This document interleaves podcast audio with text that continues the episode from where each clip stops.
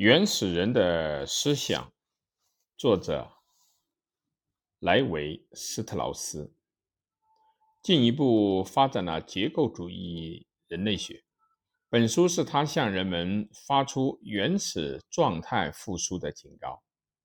作者在高度文明化的今天，以重新恢复人性为目标，从原始状态起于萨特。都进行了批判，是引起世人注目的书。题解：莱维斯特劳斯的《原始人的思想》是他继结构人类学之后的第二部主要的理论性著作。他由于在此前所写的《悲伤的热带》而在法国读者中一举成名。这本书是对。南美印第安人的调查记录，但这本书之所以获得成功，还在于作者那带有18世纪法国道德家的格调和富于哲学的文明论格调的自我反省的记行文。结构人类学所收的各篇的论文，提示了所谓结构主义立场的基本轮廓。而表述极为尖锐的原始人的思想，却将他卷入到论争的漩涡。这本书在六十年代以后就成了所谓的结构主义热的爆发点。本书由第一章具体的科学，第二章图腾的分类逻辑，第三章变换的体系，第四章图腾与种性，第五章范畴元素。总数第六章普遍化和特殊化，第七章作为总的个体，第八章再度被发现之时，第九章历史与辩证法组成。前八章始终贯穿着被看作和过去文明人的思考本质不同的前逻辑乃至超逻辑的思考。即所谓的未开化的思考的观点，特别是为打破图腾崇拜的幻想而做的周密大胆的分析和论证。最后的第九章是在上述基础上对萨特的辩证理性批判所发起的论战。这个论战最后的结果显然导致了存在主义的人道主义的凋落。和反历史主义的结构主义热潮的流行。然而，其后所谓的结构主义者表现了几乎一人一派的多种多样的分歧，如精神分析的拉康、哲学的傅科、符号学的巴尔特等等。不过，把这些人和人类学的莱维斯特劳斯一概包括在结构主义的名称下。是很不恰当的，但是却是本书掀起了结构主义的反历史主义、反人道主义风潮。可以认为，它确定是具有划时代意义的精心之作。概要：具体的科学，通常所谓未开化人的思维或者原始人的精神，是作为。与文明人的理性的运用或逻辑的思考不同质的东西，而被规定为前逻辑的，认为它违反矛盾律和同一律。人们一向根据与神密连接在一起的它的共享规则的统治等来规定它的这一特征。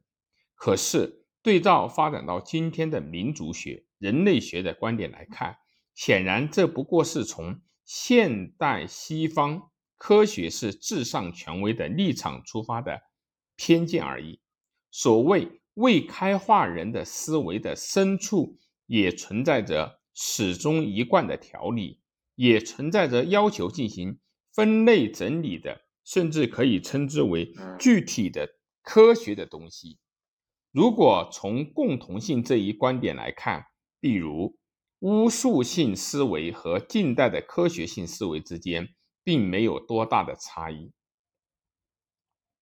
这不是什么像把巫术当作科学的片言只语的庸俗之论开倒车，而是承认它是各自进行分类整理的一种体系，是把两者作为认识的两种模式并列起来加以观察。总之，巫术和科学两者不是和人类精神的发展阶段之不同相对应的东西，而是与。科学认识向自然进攻时，作战水平的不同相对应的东西。一方大体上以知觉及想象力水平为目标，而另一方则与它脱离。神话礼仪，即使像经常被认为是完全不顾现实的框架机能之产物的神话和礼仪，实际上。他们的主要的价值就在于把过去完全符合于某种类型的发现的观察和思考诸谋式的遗迹保存到现在。所谓某种类型的发现，是通过感性的表现，以对感性世界进行思辨性的组织化和加以充分利用为基础而得到的关于。自然的发现，的确不是不把这样的具体的科学给予限定，它是与精密自然科学所那带所带来的成果不同的东西。但是，具体的科学和近代科学同样是科学性的，在其结果的真实性上并无不同。不仅如此，恐怕还必须再次的确认。早于精密自然科学一万年之前就已确立的这种成果，依然构成我们文明的基础。精巧的事物，今天一般所说的精巧的事物，是指用现在的工具和材料，用自己的手去制造东西。但神话性思维可以说是一种理性的精巧事物。从事精巧事物的人和科学家的差异。并不是如一般所想象的那样绝对。神话性思维不是概念，它虽说星象或者比喻的限制，但具有相应的抽象的能力。因此，也可以说，科学的神话性思维也进行着反复的类推和比较作业。但是，和精巧事物的场合相同，其创作经常。反归到其构成因素的新的排列，在美术方面，正如超现实主义者等所表现的那样，一方面以取得客观的偶然的效果为目标，与此同时也着手于精巧的事物的尝试；另一方面，更注意到美术存在于科学性认识和神话的巫术性思维中间的情况。能工巧匠用语中的所谓模模模型压缩模型，说起来也就是美术作品的典型。在这里，对整体的认识先于对局部的认识，而且由于这一情况，压缩模型具有以智能层次上的所得来补偿感性层次上的所失的内在功能。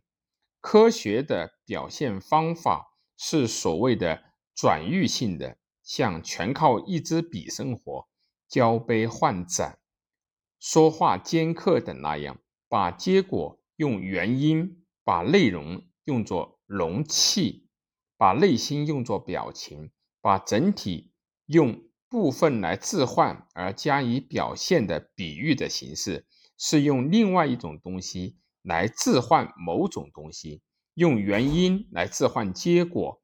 与此相对，美术的表现方法则是所谓借喻的，如用月牙等直接比喻的形状的那种修辞法，打破图腾崇拜的幻想。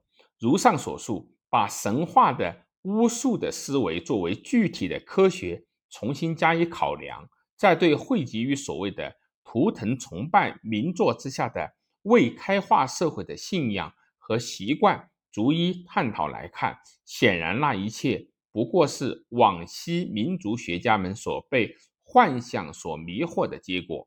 本书运用丰富的资料，试图证明这一点。实际上，这种证明的程序占本书的大部分。其结论如下：对我们来说，原始人的思维不是未开化人的思维，也不是未开化人类或者古人类的思维。与为提高效率而栽培育种或者驯化家畜的思维也是不相同，是原始状态的思维。原始人的思维是由人类后来从未经验过的那种强烈的象征欲望所规定，同时也是全面的倾向具体性的周密的注意力。可以说，这两种态度。实际上是一种信念，是默默之中的信念。今天必须重新恢复这样的原始人思维的意义。现代社会是把历史上生成的东西纳入到自己之中，把它作为发展原动力的热的社会。但原始人是不把重点放在时间的顺序上的。原始人的思维所支配的是。冷的社会必须对这种人性的意义重新加以评价。对萨特的辩证理性批判的批判，根据上述的观点，莱维斯特劳斯在最后一章《历史与辩证法》中强烈批判了萨特的“人类由辩证法鉴定，辩证法由历史限定”的辩证理性批判一书。这是对萨特。反对分析理性批判而主张批判的辩证的历史性优先的观点，以及其中蕴含着自我中心主义、西欧中心主义的批判。萨特对分析理性的反理解过了头，以致他常常不承认他作为理解对象的整体构成部分的现实性。萨特走上了没有想到的弯路，自己陷入了落伍的原始心性理论家们的错觉，说未开化人具有复合的认识，有分析和论证的能力。萨特认为这是不能够容忍的。在这一点上，莱维、布吕尔等走得更远。原始人的思维特征与历史的思维以时间性为特征相反。原始人的思维特征就在于其非时间性，那就是想把世界同时作为共同的整体的来把握。进一步说，就是原始人的思维把有限的哲学付诸实践，因此使用有一定的词汇，同时在构成单位之间对立的组合上。可以表现任何信息的这种语言，不使内容脱离形式的这一内涵的逻辑，构建起有限等级的这一体系论，以符合作用所制造的这一世界，唤起对原始人思维的注意，不外就是想象以无限扩大为目标的近代科学的认识、历史意识的世界。提出的一项强有力的反命题。此外，原题除有原始人的思想之意外，还指野生的三色紫罗兰。封面上印有野生三色紫罗兰的画，卷末附录中也收有关于野生的三色紫罗兰一文。